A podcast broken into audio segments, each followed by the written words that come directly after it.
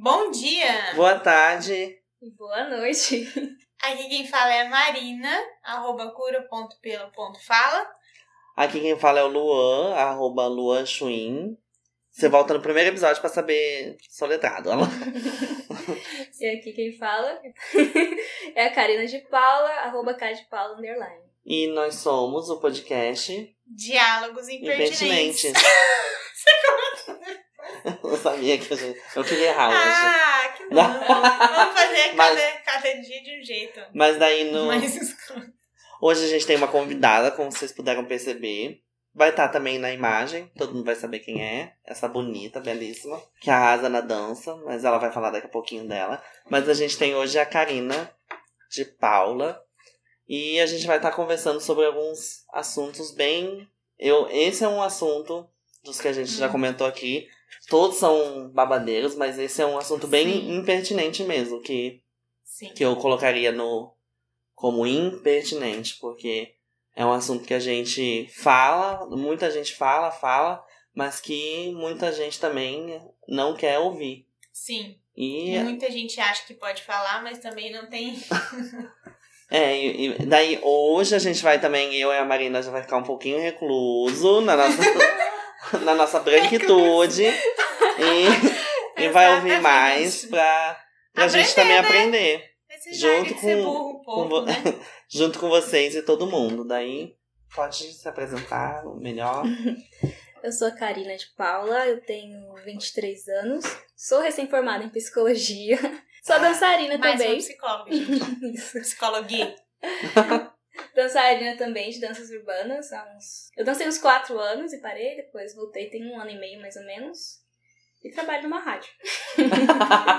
Multifacetada. E onde que você começou a dançar, tá? Foi aqui em Nova Alvorada do Sul mesmo, no Ponte Cultura. Hum. Mas eu sempre dançava em casa, né? Ah, colocava um funkão, uma nota. os clipes musicais. Hum. Mas sempre dancei assim. Mas... Quem que não andou com Crazy in Love? Saudades. E, e você tem. Você sempre dançou danças urbanas ou você da, da, da assim, pelo que eu sempre assim. assisti o conteúdo musical, que eu sempre consumi, era o pop e era o hip hop. Né? Ah. Sempre gostei desde criança, né? Ruge, coisa assim. Então eu tentava imitar. Morta! Né? Mas aí quando, aí quando começou a ter o curso de street dance aqui, que a gente foi realmente aprender a técnica, né? Aprender mesmo, não só ficar copiando o que a gente via na TV. Ah. Mas sempre fui voltada mais pra essa área mesmo. Acho que um tempinho que eu morei em Dourados, eu fiz o quê? Um, um mês e meio de balé, eu acho. Ai, não sei, não sei se é uma ligação ou. Porque o street dance geralmente vem do.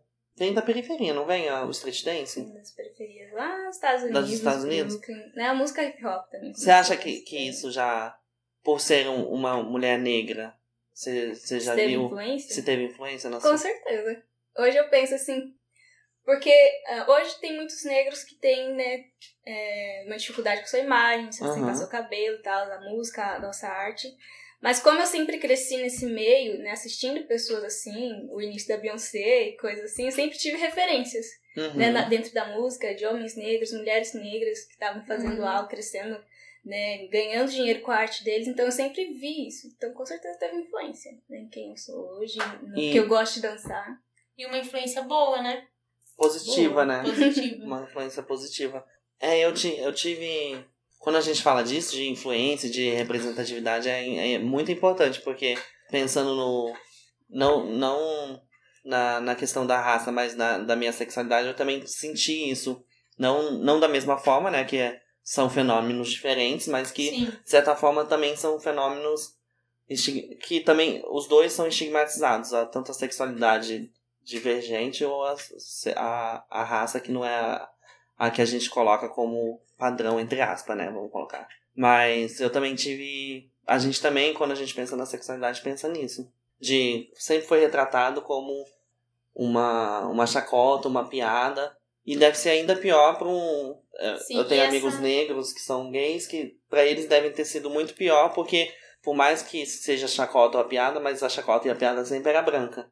E o, o homem negro gay não aparecia, porque geralmente tem essa questão da virilidade, né? Da, da sexualidade aflorada. Uhum. sim. sim. Que- Vou entrar dentro do, do racismo, né? Discutir essas Aham. questões. E ainda entrar no quesito sexualidade, aí você vai É se outra- ainda pra mais, manga. né? Tem muitas facetas aí, dá pra discutir a noite inteira. É, tem, tem muitas, muitas facetas mesmo, essa, essa questão da sexualidade, da raça. A gente pode até falar em outro episódio, se, se vocês quiserem, se a gente quiser também, né? Se a gente, tá. Mas a gente vai querer. Então, talvez tenha esse- um outro episódio falando especificamente de, desse ponto ou de outros pontos aqui. Então, para começar, eu acho que é nós achamos que é importante definir um pouco melhor o que, que é raça, né? Que alguém pode estar ouvindo e estar falando, ai, não tem raça, não sei por que estão falando disso. então, é, nós pegamos o artigo é, da, da revista Psicologia, Ciência e Profissão, ele é de 2017, e é um artigo chamado A Psicologia e o Discurso Racial sobre o Negro, do objeto da ciência ao sujeito político, que eles, vão definir um pouquinho esse conceito. Uhum. No campo das ciências sociais, biológicas e humanas, o conceito de raça é visto hoje como um construto, ou seja, a raça não é considerada como uma existência concreta, mas sim o resultado de certos modelos e práticas vigentes em um determinado momento histórico. O mesmo ocorre com o conceito de cor, que, apesar de ter uma forte conotação física, ou seja, as características fenotípicas, está sujeito a usos e definições ambíguas e subjetivas. Segundo Guimarães, isso acontece por falta de uma regra precisa de descendência racial no Brasil, tal como ocorre nos Estados Unidos. Ainda segundo este mesmo autor, a cor é mais que pigmentação da pele, vinculada fortemente ao processo de hierarquização social. Guimarães 2005. O conceito de raça usado nesse trabalho, portanto, é o de raça social, conforme teorizou Guimarães, 1999. Isto é, não se trata de um dado biológico, mas de construtos sociais, formas de identidade baseadas numa ideia biológica errônea, mas eficaz socialmente, para construir, manter e reproduzir diferenças e privilégios.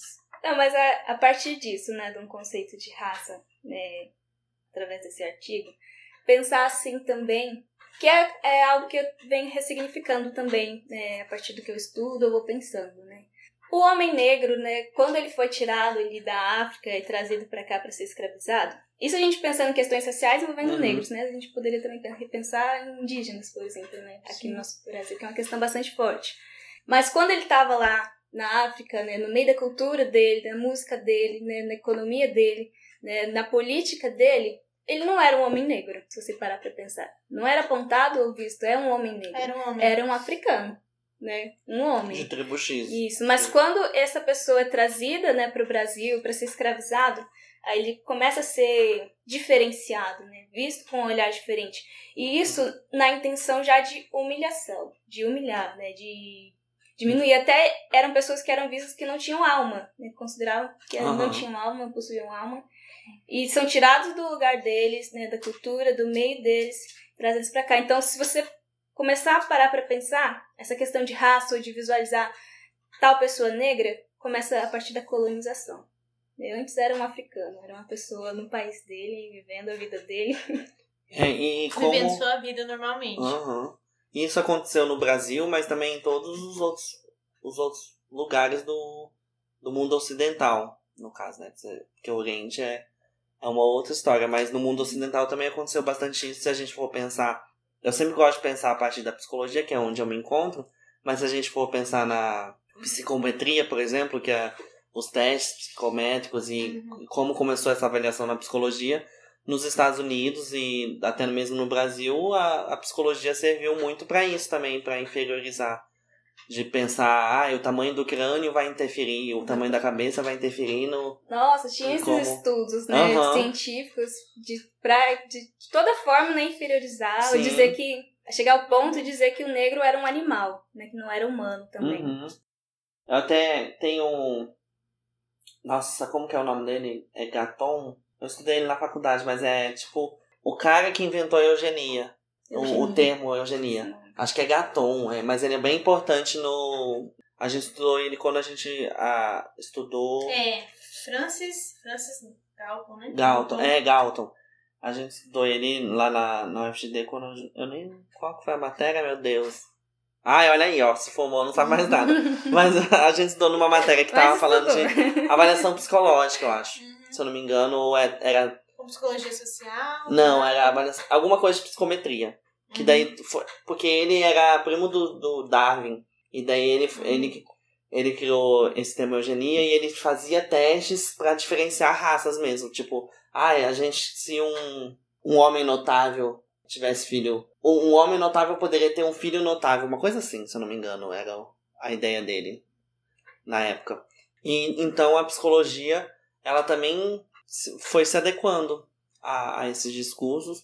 E no Brasil a gente tem também isso na ciência psicológica de usar o negro, a, a mulher ou o homem negro para realmente ser um objeto de estudo, um objeto da ciência, vamos colocar assim. E isso só foi não, solucion, não solucionado que a gente não solucionou esse, essa questão, mas foi mudando quando a gente tem a inserção de pessoas pretas e, na universidade, na, e, e tem aumentado ainda mais esse, esse número. É, se a gente for pensar muito bem, a psicologia ela ainda é branca Aham. no nosso país. Ela ainda é colonizada, né? Ainda, ainda tem muitas pessoas brancas falando, né? E tem essa necessidade de pessoas negras se inserirem nesse meio, né? De ser psicólogos negros para fazer escuta de pessoas negras, porque vai ser uma escuta diferenciada. Uhum. Exatamente. Quando uma é pessoa negra entrar dentro de um consultório, no seu, uma sala de RH, algo assim, encontrar uma pessoa negra, né, faz diferença na escuta. Naquilo que ele vai falar, na queixa dele. Eu tava até vínculo, lendo. né? é, eu tava lendo num. Ah, acho que tá até aberto aqui. De vínculo por parte do paciente. É, mas eu tava vendo um, um texto, não é um artigo, era tipo uma, uma discussão que fizeram, daí uma mulher negra relatava relatando, relatou numa, numa sessão é, como psicólogo, tava relatando, ah, eu não fui aceita no, no processo seletivo e tudo mais, e tava lamentando isso dentro da sessão.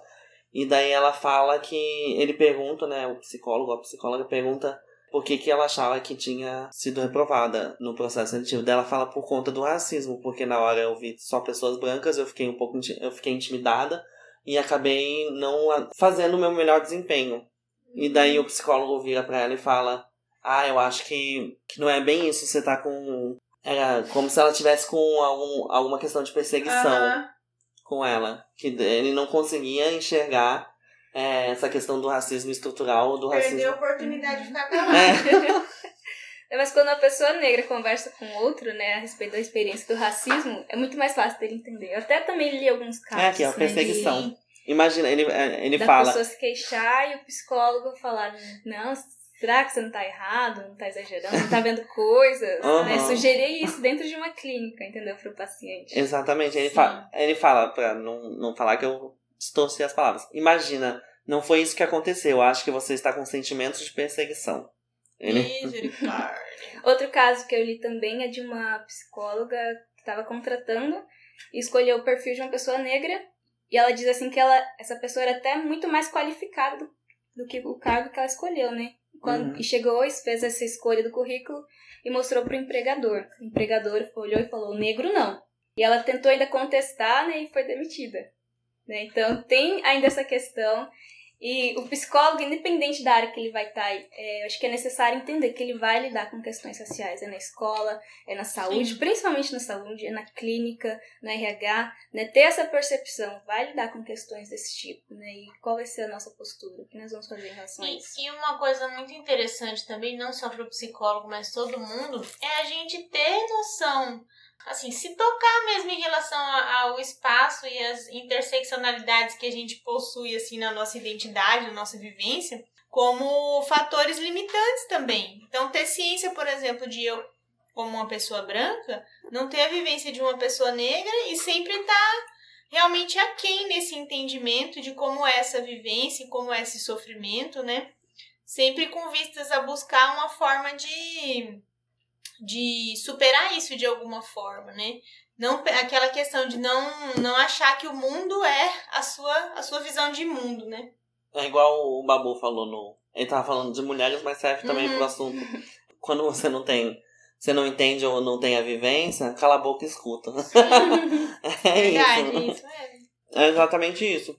Porque a Karina, que melhor do que eu ou a, a Marina, ela provavelmente sentiu né, na pele. A gente estava até conversando antes que ela falou um pouco de alguns olhares que ela sente em alguns lugares. E eu e a Marina, a gente nunca vai compreender totalmente qual é esse sentimento que ela sente quando, Sim. quando ela recebe esses olhares. O máximo que a gente pode fazer é ter empatia e, e tentar compreender dentro da nossa realidade, mas nunca vai ser uma absorção completa. Aliás, ninguém né, vai conseguir fazer isso pelo outro. É. Absorver completamente a sensação ou o sentimento.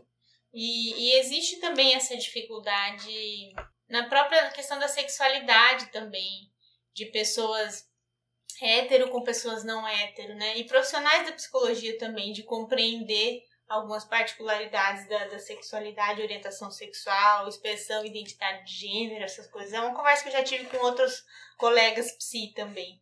Mas dentro disso, o ponto é esse, né? O profissional psicólogo, independente de onde ele trabalha, né? Ele se informar sobre essas Sim. questões, né? Ele saber a respeito disso. Eu li duas pesquisas, acho que da USP, do Instituto de Psicologia, da USP, e fizeram uma entrevista com vários psicólogos, né, de São Paulo, e a maioria disse que durante os, os cinco anos de estudo deles, eles não tiveram contato com essas questões Uhum.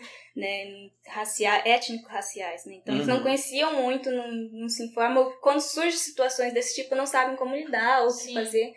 Tinha até uma psicóloga que falou que uma vez ela presenciou uma situação de racismo, uma queixa de um paciente, mas ela ficou com vergonha de falar para a pessoa que isso era racismo porque ela não se sentiu que poderia falar sobre isso, né? E Uhum. ficou com medo da pessoa entender errado. Né? Mas é questão de se informar, de buscar saber lidar. Eu penso assim, o branco, a pessoa branca também pode falar, deve falar sobre o racismo, né? É óbvio que a, a vivência né, e a fala maior é da pessoa negra, né? Porque ela vivencia isso todo dia. Mas a pessoa branca deve entender e falar sobre isso, né? Sim. Eu tava falando sobre isso hoje à tarde, uma pessoa branca né, tava ouvindo e falou, mas eu já fui tentar falar, e a pessoa negra começou a falar, né, querer Não impedir era, que eu falasse, né? Aham. Eu falei, né, não me leve a mal, mas uma pessoa branca a menos ou a mais falando sobre isso não faz diferença. E outro ponto, é tentar rever o momento que você resolveu falar sobre isso. Às Sim. vezes era o momento daquela pessoa falar mesmo, às vezes é um desabafo da pessoa negra, né? E por que é indiferente uma pessoa branca a menos falar ou não? É, uma pessoa a menos ou mais? É, a pessoa até se ofendeu com isso, mas a questão é que os brancos sempre falam. Uhum. Né? Eles Sim. sempre têm voz. A gente liga a TV e vê pessoas brancas. O rádio tem pessoas brancas, né? Onde a gente olha, a maioria que tem voz, né? Os estudiosos, acadêmicos, a maioria são de pessoas brancas. Então, quando você entra num lugar e quer falar sobre o racismo e a pessoa negra te impede, quem somos nós para falar alguma coisa, né? Uhum. Então, é importante falar, se- é, conhecer sobre o assunto, né? Se informar, é. Mas o lugar de fala maior eu penso que é da pessoa negra, né? Respeitar isso. sobre isso é, é importante ver a, a questão da, da representatividade ou da identidade do, da pessoa negra, porque a- agora eu acho que é um exercício para os brancos que estão ouvindo. Mas imaginem a, a gente não ter nenhuma referência de quem. de pessoas que estão próximas a- ao que a gente se reconhece no espelho. Então eu acho que isso é um, um processo muito complicado e, e muito complexo para a gente tentar definir se é de um jeito ou de outro. Eu tive. Eu tava falando até para as meninas que eu tive o curso lá em. Eu tive um curso em Bataguaçu, uma, uma espécie de sensibilização com alguns servidores, e, e um dos. Teve um vídeo, que daqui a pouco eu falo melhor sobre. No final eu falo sobre ele, mas teve um vídeo que era justamente isso de inverter os papéis. O, era tipo um, um doc de, de adolescentes, daí era o inverso. A protagonista era uma menina branca e todos os outros. Ah, Eu lembro desse. A gente usou ele. É, no, Ah, numa capacitação, Aham. numa sensibilização com adolescentes. Sim. Mas era. A protagonista era branca e todos os referenciais dela eram negros e todos os outros personagens, a maioria dos outros personagens eram negros. Uhum. Pra gente tentar, de forma lúdica, claro, se colocar nesse lugar de, nossa, cadê nossas referências? E quando, eu lembro até hoje, quando passou, começou o vídeo, a maioria das pessoas que estavam, dos servidores, eram brancos, claro, porque nos espaços a gente também ainda tem um impedimento. É, uhum. Além de na mídia a gente ter esse impedimento, a gente também tem nos espaços públicos esse impedimento social. E todo mundo deu risada, assim, numa forma até da, de que Freud falava lá do totem rindo tabu. De nervoso. É, rindo tipo, nossa, que diferente. é pensar também como isso vai impactando na saúde mental da, da pessoa, na autoestima. E isso que você falou sobre esse impedimento, né? A falta de, de oportunidade, de direitos iguais realmente para as pessoas negras, reflete numa coisa que a gente observa nas, nossas próprias vivências mesmo, que é essa falta de representatividade nos espaços de poder, na mídia, e a questão, por exemplo, da gente não da gente ter poucos colegas negros na sala de aula, poucos professores, né? Então, por exemplo, a pessoa que não é sensível ao tema, a pessoa branca, enfim, a pessoa ignorante sobre isso, pode é, tomar uma conclusão com uhum. base nesse recorte da realidade e assumir e acreditar, por exemplo, que a pessoa não está ali porque ela não tem capacidade ou porque ela é inferior de alguma forma, ignorando todo o histórico, né? Toda todas as conjecturas e o contexto que vem antes disso. Né? Então tomar um, uma consequência ali como a causa, né? Ou como a explicação. E isso é uma ignorância tremenda, né? Então, assim, a gente ter sempre essa consciência de que a nossa visão de mundo é a nossa visão de mundo, com base na nossa vivência pessoal, não é a realidade, né? Pensar assim, que a pessoa branca, ela nunca, nunca, nunca vai deixar de se ver num espaço. Ou de uhum. ter uma representação uhum. numa pessoa, por exemplo, num espaço de beleza, num espaço de mídia, de informação, né, nos espaços acadêmicos ou nas posições mais altas, sempre tem a representação da pessoa branca. Ela sempre vai ter né, alguém para olhar, para se espelhar, né, alguém uhum. para admirar. E a pessoa negra raramente tem. Né? E quando a gente fala de alguém é do meio artístico, isso é um problema? Não, né? Mas Sim. onde estão os nossos médicos? Né? Onde estão os psicólogos Sim. negros? Né? Pessoas assim. É, eu posso falar pela minha experiência como acadêmica, eu estudei numa faculdade particular e na minha sala tinha eu e mais duas pessoas negras. Né? E tipo, 30 alunos a mais, né, uhum. né, brancos, e uma professora negra ah, quadro, ah, mas né? isso das federais não muda, porque, eu não, não sei a Marina, mas lá na UFGD, na, a minha sala, a minha turma foi uma das primeiras que, naquele boom das cotas, então foi uma das primeiras que tinham cotas uhum. para negros e indígenas, indígenas, eu acho que era junto. Ah, hoje que mudou, era separado, mas eu acho que na época era junto. Mas na, por mais tinham as cotas na minha sala, eu, se eu, assim, jogando por cima, tinha uns cinco negros na sala toda. Hum. Assim, olha... jogando por cima, eu acho que ainda é menos, não sei, eu, eu tenho que parar pra contar as, a, os, os, negros. E dá porque, pra contar, É, dá pra contar nos dedos, literalmente. Então, é, isso também impacta, de certa forma. Tudo isso vai impactando. Quando a gente fala de saúde mental, de autoestima, de identidade, principalmente, tudo isso vai impactando no, na, na, nossa construção da identidade. Eu lembrei agora de uma situação, de uma história que eu escutei num estágio da faculdade. É, era um estágio em educação especial. É, perdão, educação especial. Enfim, e aí a nossa supervisora relatou, porque uma das frentes de trabalho era a assistência psicológica aos alunos da universidade, né? Atendimento psicológico aos alunos da universidade. E essa professora contou a história de uma menina negra que entrou no curso de medicina uhum. e devido à pressão e o preconceito que ela sofreu lá dentro, né? Dessa vaga que ela conquistou, ela acabou saindo do curso, deixando o curso e indo para o curso de ciências sociais, porque era um lugar onde ela se via representada e se sentia à vontade, acolhida realmente. Então, assim, ela abdicou desse sonho dela, dessa conquista, né? Justamente por conta de toda essa pressão social que ela estava vivendo. Então não é só a questão da inclusão, né? É da permanência também. Uhum. Isso a gente pode. É uma questão, por exemplo, da pessoa negra muitas vezes entrar em espaços e não se sentir pertencente àquilo. Né? Não uhum. tem, não sente que, que lá. É. Eu, durante minha faculdade, acho que foi uns dois anos assim. Eu tinha a sensação assim, esse lugar não é pra mim, né? Porque eu não tinha convivência com pessoas parecidas comigo, uhum. né? Era tinha esse rolê todo na minha cabeça. Né, eu ainda alisava meu cabelo, eu era outra pessoa, assim, claro. né, mas, tipo, tudo isso é, vai mudando, você vai se construindo, vai repensando. Mas eu, tipo, passava por isso, mas não tinha ainda essa noção, né, do porquê que eu me sentia assim. Porque eu sinto que eu não Uhum. pertenço a esse lugar, né? Eu, eu estudei pro vestibular, eu me esforcei, fiz a mesma coisa que todo mundo, né? Tô aqui, estudo, me esforço, né? Mas às vezes, às vezes tem essa sensação. E você pode ouvir isso no discurso de outras pessoas negras, né? Que falam também das questões raciais. Disso acontecer quando entra num restaurante, por exemplo. Um restaurante que é mais elegante, né? Uhum. Ou mais caro, algo assim. E sentir os olhares, né? A forma que as pessoas tratam, o tratamento é Uhum. diferente. Quando entra num banco, eu já fui seguida no mercado, né? Você sente que você não pertence àquele lugar. Porque Uhum. o tratamento, o olhar, a recepção das pessoas é diferente, Sim. né? E, mas Ah, é bom o pessoal se acostumar, né? Que a gente tá chegando mesmo. Tá vindo batendo peito.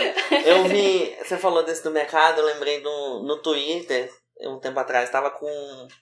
Que lá tem a, a, a coisa do momento. Daí eu vi. No Twitter tava. Que eu achei muito interessante de uma pessoa negra perguntando assim. é, Eu não lembro se era um famoso ou não. Mas é, perguntando. Mas viralizou. Perguntando o que vocês fariam se fosse uma pessoa branca hoje. E daí, justamente, Ah, os comentários eram muito interessantes, porque, ah, eu andaria é, De de, chinelo boa, no. de boa no Uhum. mercado, ou andaria de chinelo na rua sem ser julgado, ou é, ninguém precisaria atravessar a rua quando eu tô andando na calçada. Uhum. Então, eu acho que esses são os pontos, né? Esses micro, essas É, micro. São pequenas coisas. E isso vai questões. constituindo a gente, né? Porque a gente vai Uhum. crescendo com isso. Eu, quando tinha. Acho que devia ter uns 12 anos, algo assim, andando com as minhas irmãs na rua, já teve pessoas que correram da gente, porque a gente tava na rua. andando, três menininhos, entendeu? Então acontece. Isso do mercado aconteceu uma vez, eu falei, deve ser impressão minha. Ele deve só estar trabalhando. Mas eu fui de novo, seguiu de novo, né? Depois eu fui outra vez, fiz um rolê maior no mercado e ele Não. tava atrás de mim, entendeu? Foi aqui? Não, Foi aqui em Nova Alvorada do Sul. Então a Ai, gente vamos tacar fogo, vamos tacar fogo, Senhora! Alana. Cancela o mercado! Não querendo Né? expor. Eu demorei pra perceber, mas é algo que acontece. Outra questão. A gente, quando é, nas questões sociais, ou conversando entre pessoas negras, né? A gente às vezes fala aquele momento em que você se percebe como uma pessoa negra. Né? Poxa, eu Uhum. sou negro. Realmente eu sou preta e é isso aí. É, Eu, eu tive essa percepção assim, eu devia ter 7, 6, 7 anos, que eu vi uma reportagem na TV de uma menina da minha idade, mais ou menos, que na escola sofreu racismo. Eu falei, Uhum. poxa, eu sou igual a ela. É, A minha representatividade não é- foi ela sofrendo, Uhum. entendeu? Eu sou parecida com ela, eu posso passar por coisas parecidas. Foi a noção que eu tive Nossa, ali, sendo criança, Sete né? Eu anos. pensei. Mas eu penso que a minha identidade como mulher negra foi se constituindo é, algo mais recente, né? Quando eu resolvi mudar meu cabelo, repensar todas essas questões. Até por isso, quando eu entrei no mercado, né, a primeira vez que eu fui seguida, eu fiquei em dúvida, né? Será que tá acontecendo isso mesmo, né? Vai que ele também segue outras pessoas. Mas depois isso foi se repetindo, Sim. né? É Você vai engraçado que isso que você comentou agora de ah, será que eu tô errado? Será que eu tô vendo coisa? É uma coisa parecida com o fenômeno que me veio agora também na cabeça de quando a mulher tá sofrendo uma violência psicológica, Uhum. né? O gaslight, mais Isso. especificamente, de quando ela acha que ela tá ficando louca, ela duvida da sua sanidade. Mas a questão é Uhum. que alguém tá diretamente agindo sobre isso, né? Enfim. Mas esse conhecimento, essa vivência e essa esse empoderamento da identidade, acho que pode ajudar a combater um pouco esse sentimento, né? De. Mas é, e eu eu acho que no Brasil é, essa identificação é ainda mais complexa, porque a gente tem aí o IBGE falando que existem negros e pardos e, e outras é, denominações talvez outras pessoas possam dar. Mas me ocorreu quando eu trabalhava em Bataguaçu, tudo é lá em Bataguaçu quando eu falo. Mas quando eu trabalhava em Bataguaçu, Bataguaçu. eu, eu trabalhava no NAS e a gente tinha o saúde reprodutiva, que a gente tinha equipe para trabalhar quem ia fazer vasectomia e quem ia fazer Uhum. laqueadura. A gente meio que, que avaliava isso. E daí tinha um questionário, e no questionário tinha lá raça, cor, raça e cor. Teve uma vez que eu fiquei muito impressionado, porque a pessoa tinha a pele retinta, bem retinta mesmo, e, e eu perguntei qual que é a, a sua raça. E ela falou. Ela ficou assim, ra- tipo, pensando, raça? Daí eu falei, ah, você se considera negra ou se considera. é, o que, que você se considera? Porque como raça é. Nesses questionários da saúde, é sempre autodeclarado, então eu não posso colocar lá o que eu acho. Daí ela ficou pensando assim e falou: Ah, eu sou parda. Na minha certidão de nascimento eu sou parda. Mas era claro. Na minha É, eu sou branca. é, e daí. certo. E daí claramente a pessoa era, era, era negra, era, tinha a pele retinta. Daí até na, na capacitação que eu falei, eu perguntei pra, pra moça que, que, que tava na sensibilização coordenando, perguntei o que, que a gente faz enquanto uma pessoa branca, eu tô lá entrevistando, é, um profissional entrevistando, eu claramente eu sei que a pessoa é negra, tem, com certeza ela deve sofrer é, com, com essa questão, mas ah, talvez ainda não percebeu, mas o que que eu, a, a gente faz? Daí a, gostei da, do que ela falou. Ela falou bem assim, caso a, a pessoa não perceba ou não se identifique como, como uma pessoa negra e, e tem essa pele retinta, você pode perguntar pra ela, é, se ela tiver em dúvida, como que as pessoas percebem ela. Então perguntar pra ela, a, a gente enquanto profissional, pergunta pra ela como que as pessoas te, te identificam. Porque Aham. daí talvez seja uma ou um, ela pense em- sobre um outro olhar e vá talvez até tomar algum tipo de consciência nesse sentido de quem eu sou ou É, mas tipo, acontece muito isso mesmo do você se perceber como uma pessoa negra. Por exemplo, já me via, né, igual contei quando criança, mas depois que eu é, assumi meu cabelo cacheado, o volume, é, Uhum. as pessoas também pa- passaram a perceber. De repente eu me tornei negra, entendeu? É, eu posso falar assim que tem uma diferença, né, da, forma que as pessoas me olham de quando eu tinha cabelo liso e agora como, quando eu não tenho. Uhum. Né, Isso aconteceu muito, eu comecei a perceber muito. Né? Eu entrar nos lugares, as pessoas ficavam olhando. Tem gente que olha até com cara de nojo. Eu, tipo, eu nunca tinha percebido ou recebido olhares dessa forma, assim. Uhum. Ou, tipo, nunca parei pra me atentar. Né? Mas até a forma que as pessoas passam a te receber. Então, é mesmo essa questão. Quanto mais traços você tem, né, mais você é apontado, mais você é visto. Uhum. Até a questão, por exemplo, de assédio aumentou, né, da, da Aham. parte de homens, e, tipo, de uma forma bastante. Não sei nem que palavra dá, né? É bem ridículo mesmo. né? Porque é, tem até perfis dentro do mulheres negras, né, que são estereotipados. Aham. Então tem esses dias. Ontem eu fui fazer cobrança no local. Ah, o quê? Mas é. Fui num local trabalhar e tal. Tipo, 10 minutos depois, quando eu voltei, né, pra rádio, a pessoa me mandou mensagem. Falou, nossa, seu cabelo é bonito, você deve gastar um quilo de shampoo nele. Falei, isso é um elogio, né? Obrigada. Mas, tá bom, um quilo não, né? Mas. Ou então, é, numa festa que eu fui esses dias, é, um cara te, senti que ele tem a, a permissão de Uhum. chegar, ele tocou na minha perna e falou, ei, você vai passar seu número pra mim ou não? Eu, poxa vida, que é você, né? Tira a mão, né? Já afastei a pessoa. Uhum. Mas questões assim foram acontecendo muito mais depois disso. Sim. Ou então, ai, a morena tem essa questão, né? A negra tem um corpo mais quente ou algo assim, é muito sexualizado. Uhum. E eu notei que isso aumentou muito, principalmente depois que eu assumi meu cabelo. Já aconteceu antes disso, por exemplo, de eu e minhas irmãs na rua ser xingadas por falar não, né, pra alguns Uhum. caras. Isso, tipo, ser bem humilhante mesmo, só porque a gente falou não, não tava afim, eles Aham. xingaram a gente tudo quanto é jeito. E questões pós alisamento químico, né, que acontece da mesma forma. A pessoa parece que vê como se você estivesse se oferecendo algo, se você Sim. estivesse ali fácil ou aberta ou qualquer coisa. A pessoa sente que tem a permissão, né, de fazer isso, de falar de Sim. tal forma com você. Então eu percebi que acontece muito mais. Então tem essa percepção. Eu me percebi negro e agora ainda negra e agora ainda mais, né? Porque o olhar das pessoas agora Sim. é, é muito mais diferente, né? E você sente isso. Acontece. E quando a gente pensa na colonização, por exemplo, aqui no Brasil, ou quando a gente pensa na história, quando a gente vai ser ensinado da história na escola, isso não é mostrado como realmente é. né? Como o crime que foi a Uhum. escravidão. Você não Sim. vê isso. Você vê como uma vírgula na história, pá, vamos passar pra Grécia, não sei, algo assim, entendeu? Uhum.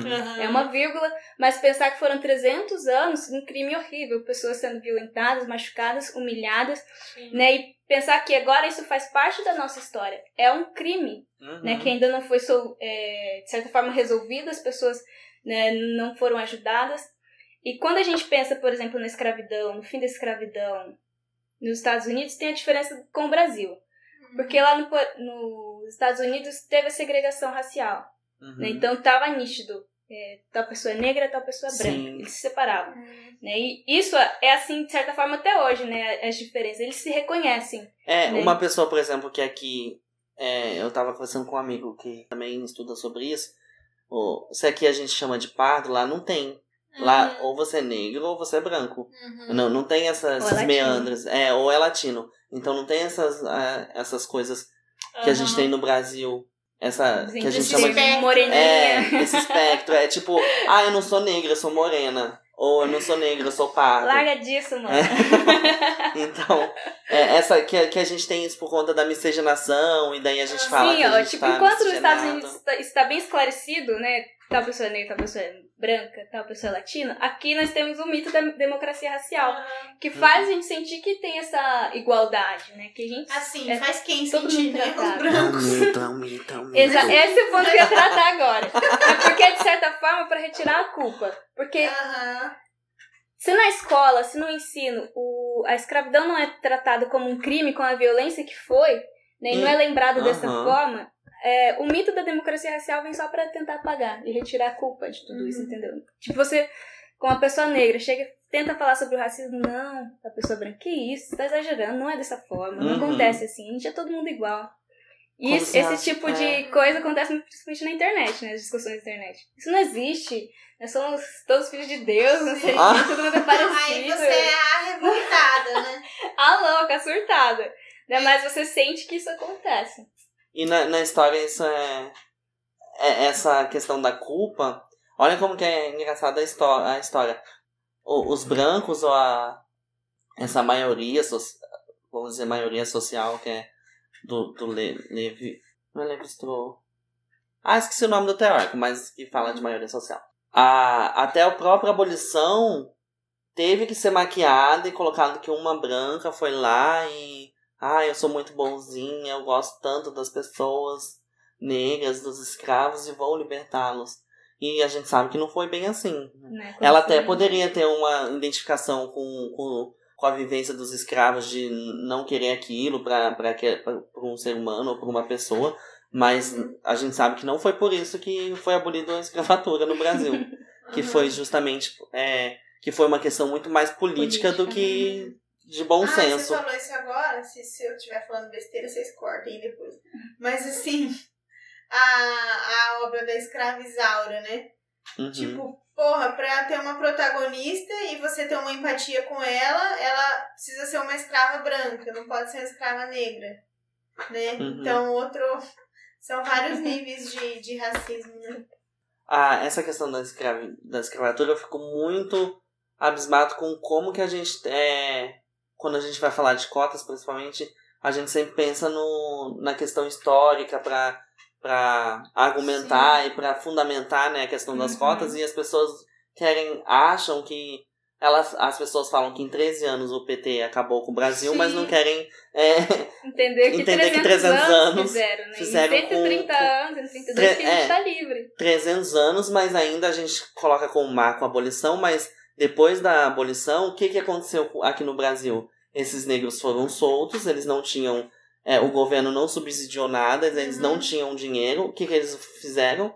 Voltaram. Alguns nem queriam ser libertados, porque, pelo menos na fazenda, ele, na fazenda ou no lugar que eles eram escravizados, eles iam ter pelo menos comida. Uhum. Então, é, o que, que aconteceu? A escravidão continuou de uma outra forma, de uma forma legalizada e continua até hoje. Sim. Quando a gente pensa no aonde estão os locais de poder e, é- e se a gente pega no final a gente vai falar da- das estatísticas aonde está a concentração de renda. Sim, é, agora veio também a música do Bob Marley, é, Slave Driver. É, hoje eles dizem que somos livres apenas para sermos acorrentados na pobreza. Então, assim, Exatamente, é. não é a abolição da escravatura e né, a vida começa do zero e todos somos iguais e não existem problemas. É, assim. Todas essas essa essa desigualdade que a gente vive hoje é uma consequência, né? É, isso tudo reflete, por exemplo, pensa quem é que mais morre pela mão da polícia. Né? Uhum. Que o pessoal fala muito de genocídio da população negra, do Sim. jovem negro, né? Quem é que mais morre pela mão da polícia? É a pessoa negra. A população carcerária, em sua maioria, é de pessoas negras. Hum, eu, né? li, eu li hoje, quando eu tava fazendo pesquisa, ó, uma frase bem interessante. Hum. A gente fala que aqui no Brasil não existe justiça. Mas se a gente for olhar quem é a. Foi até no BBB, olha como o BBB também é cultura. Foi a Gisele, que ela é advogada. Aham. E ela também ela atende pessoas da periferia, tem esse movimento com, com a periferia. E ela tava falando, o Brasil é o terceiro país que mais é, encarcera pessoas do mundo. Só perde para os Estados Unidos e a China, se não me engano. Uhum. Então, a justiça não funciona, ou ela só funciona, só não funciona para brancos, ricos e que, quem tem esse poder social. Porque a gente encarcera as pessoas, a população negra, e a população, população negra está na cadeia. Então a justiça não funciona para quem? A gente é um país da injustiça ou da justiça seletiva? Eu já vi até um argumento na internet, né, que falou assim, a maioria da população carcerária é negra.